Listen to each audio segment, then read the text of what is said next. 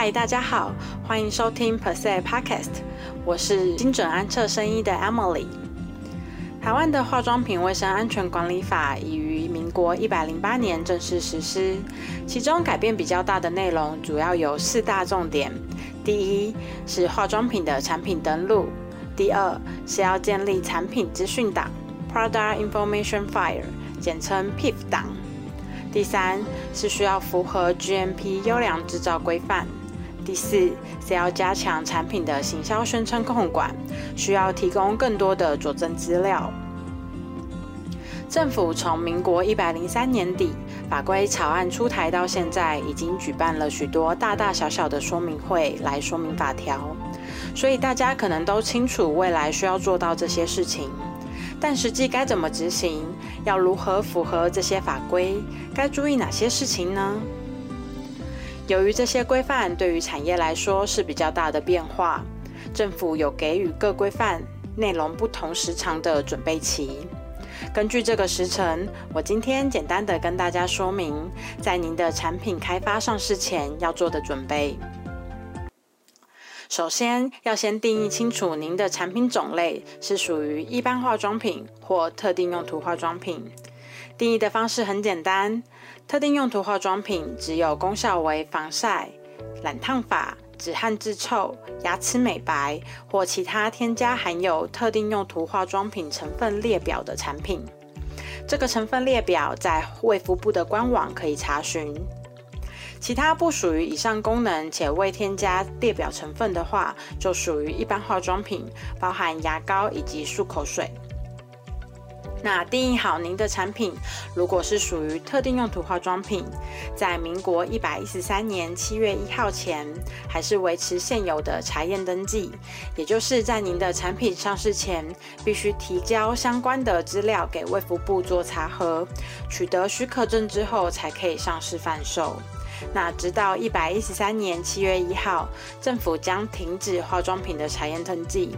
那只要你的产品符合 GMP 优良制造规范，在上市前进行产品登录，并且完成产品资讯档，即可上市贩售，就不需要再进行上市前的查验登记喽。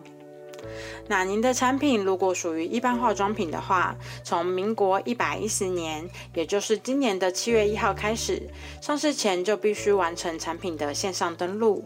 而一般化妆品中的婴儿用眼部、口唇及牙膏、漱口水等产品，在民国一百一十四年的七月一号起，必须符合 GMP 优良制造规范，而且上市前必须完成产品资讯档。其他所有的一般化妆品的产品资呃产品资讯档和符合 GMP 优良制造规范的准备期，到一百一十五年的七月一号起将全面实施。其中准备期最短的化妆品产品登录，直到今年的七月一号，还没开始进行登录的厂商要加紧脚步喽。只要是属于化妆品管理的产品，不论是国产或是进口，在上市贩售前，都需要在政府所建制的产品登录平台登录产品的基本资料，包含像是产品的名称、用途、类型、全成分、使用注意事项以及制造厂商等等，大部分都是一般产品外包装标示上面会看到的内容。那谁要去做登录呢？主要是将产品投放到市场的所属负责人，也就是产品的所有权人。那可能会是国产的制造厂商，或是委托他人制造的品牌商，或是进口的代理商。那什么时候要完成登录呢？在你的产品投放到市场之前，不论是贩卖、赠送、公开，